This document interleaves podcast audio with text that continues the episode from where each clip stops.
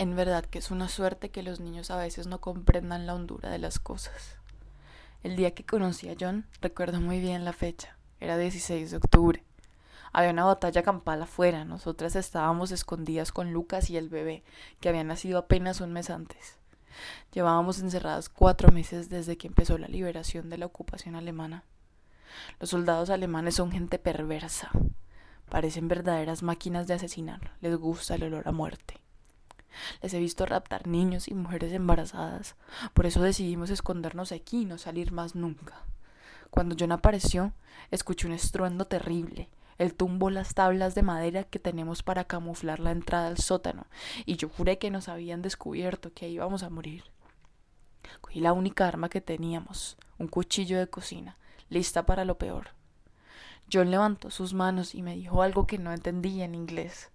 Luego me mostró su escudo del ejército británico y distinguí las siglas, pero entonces no supe qué hacer. Él balbuceaba cosas que yo no comprendía y los niños estaban impresionados con su uniforme. Hoy en día no sabemos cuál es bueno y quién es malo, quién viene a asesinar y quién viene a salvar. Lucas solo quería tocarlo.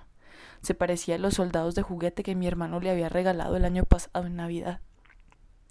Los sonidos de los cañones, el olor a pólvora y la sangre que casi se escurre por la pequeña rejilla que tenemos hacia la calle se volvieron habituales para Lucas. Ahora solo juega con trozos de madera cenicientos y metales retorcidos.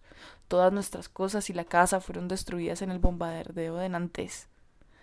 John nos regaló algo de las provisiones que tenía para los niños, pues salir a la calle, en medio de los disparos y con los alemanes acechando, era prácticamente suicida.